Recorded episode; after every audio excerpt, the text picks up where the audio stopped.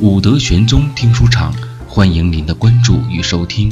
如果你喜欢我们的节目，你可以点击屏幕下方进行订阅。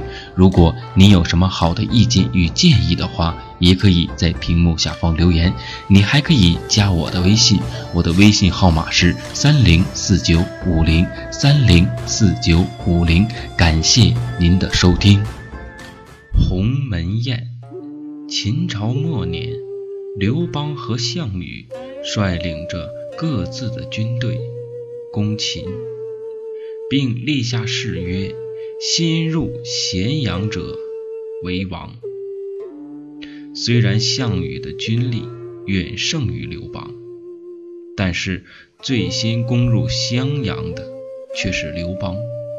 为此，项羽大怒，认为刘邦捡了一个大便宜，便想出兵进攻他。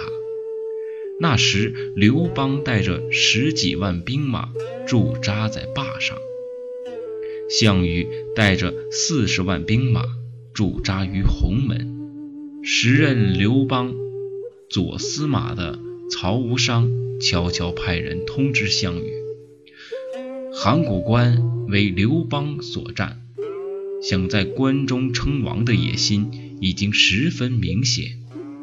收到消息后，项羽震怒，随即下令明日清晨以酒肉犒劳军士，然后出兵去讨伐刘邦。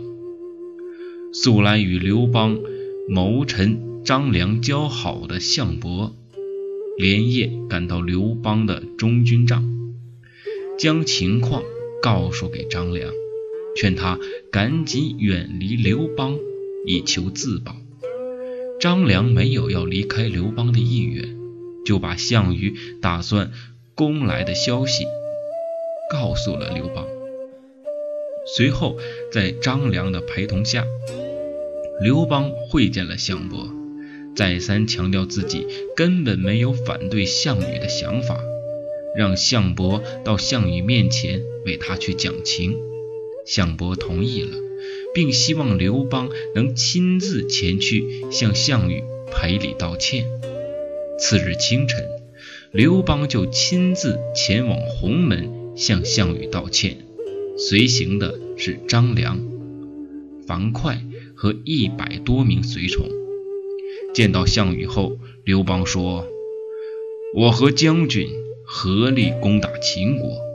将军，你在黄河以北作战，我在黄河以南作战。然而不曾料到我能先入主关中，能够再次见到将军。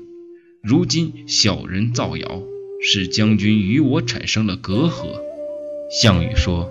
都是你的司马曹无伤告诉我的，要不然我怎么会有这样的想法？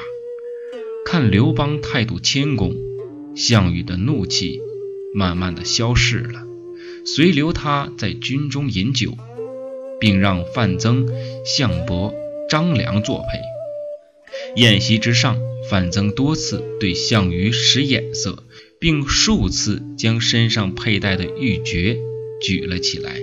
示意项羽要除掉刘邦，但是项羽却一直视若不见。所以范增借故离席，出大帐后找到了项庄，对他说：“大王太过于心慈手软，你去大帐敬酒，找个机会除掉刘邦。”于是项庄就去敬酒，说：“军营之中没有什么娱乐。”我来舞剑给大家助助兴吧。说罢，就拔剑起舞，一边舞一边转，一会儿就转到了刘邦的面前。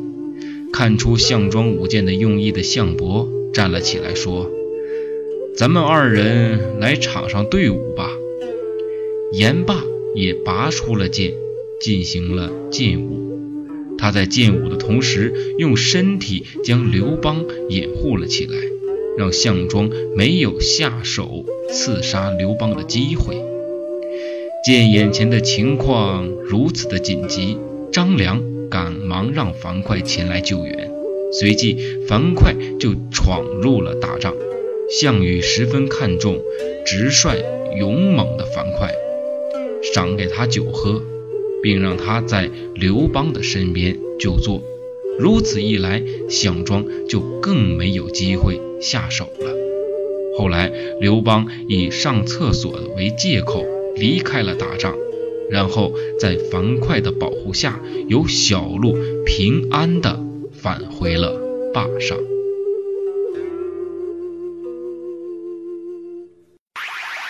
武德玄宗独家发布《话说西游记》，点击屏幕右下角武德玄宗头像，免费订阅《话说西游记》，打造极品《话说西游》，以全新的视角诠释《西游记》，以深度解析带你踏上取经之路，领略全新的西游之旅。《话说西游记》声音的饕餮盛宴，最优质的声音体验，赶快收听，您不容错过。